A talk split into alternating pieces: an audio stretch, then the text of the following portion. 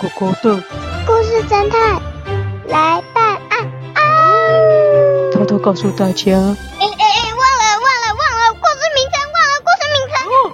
故事侦探也要故事名称啊！当然了，因为这也是我们想的故事啊啊！那那这个什么是茶仔？小偷啊，小偷叫小偷，为什么是茶仔？因为台语啊，台语小偷叫茶大，茶仔茶大，茶仔，茶仔哦。